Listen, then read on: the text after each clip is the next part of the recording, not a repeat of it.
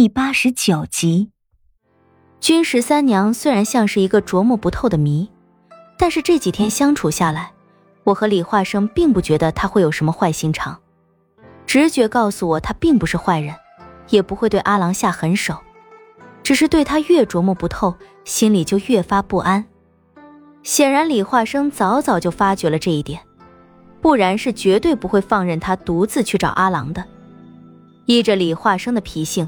即便自己不是君十三娘的对手，但纵使豁出了性命，也绝不会让他伤阿郎分毫。一路上阳光明媚，可惜林子里并没有什么道路，尽是些齐腰深的杂草，行走起来颇有不便。尽管李化生一路都拉着我，但走起来也极为困难。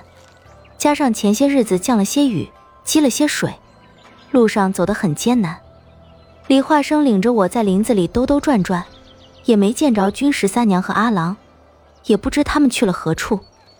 忽然听到远处有打斗声，李化生停下脚步，眉目一皱，拉起我一个闪影，跃上一棵大树干，对我做了个噤声的手势，示意我不要发出声音。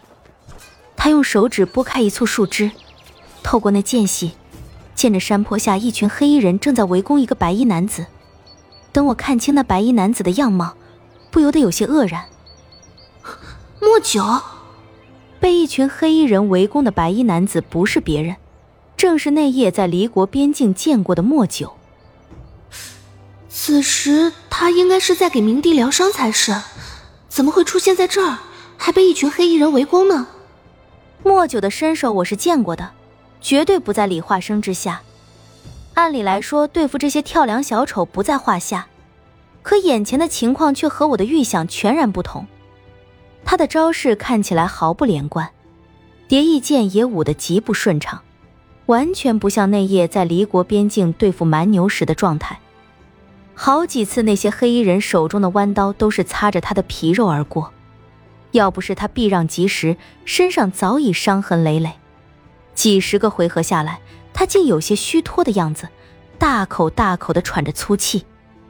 一群黑衣人将莫九围在正中，一名黑衣人拎着大刀走出来，刀尖指着莫九，怒喝道：“莫九，太子命你速回晋国，你竟然敢抗命！”哼哼，就凭你们几个，也敢跟我动手？莫九站直身体，嘴角冷冷一撇。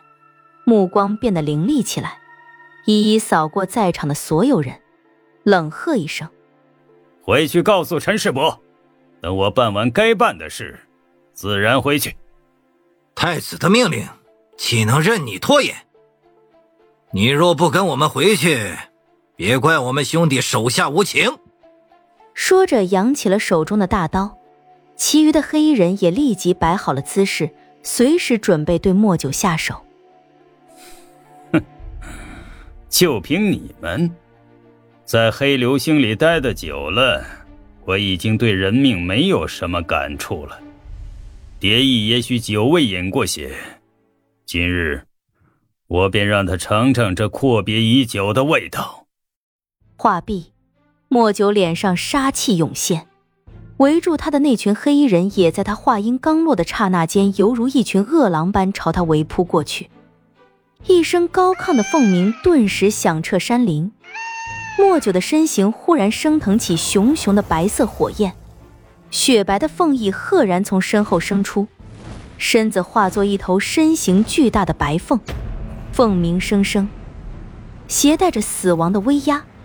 那巨大的锋利凤爪抓破一名又一名黑衣人的胸膛，狂风席卷，将身前数名黑衣人掀飞。原以为莫九会轻易的将这群黑衣人给打发了，可是他所化的白凤却显得格外的无力。打飞几个黑衣人之后，竟然从高空直坠而下，落回地面，化回了莫九的身形，摔倒在林中的泥地里。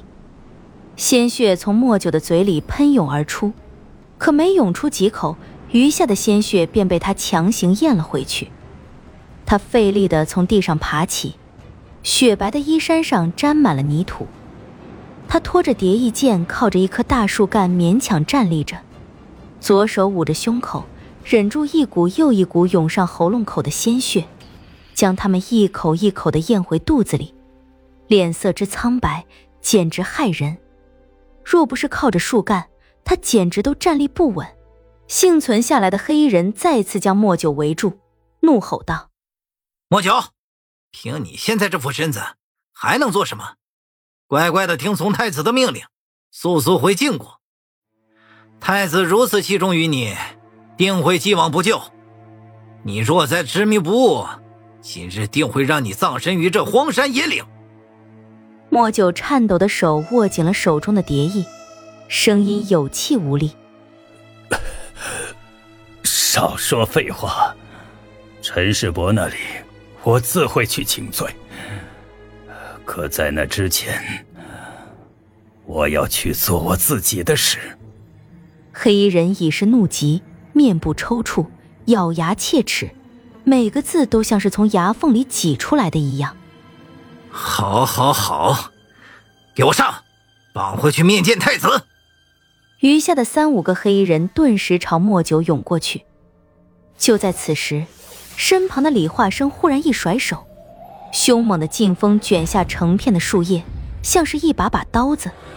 那片片树叶划破那群黑衣人的喉咙，穿破他们的胸膛。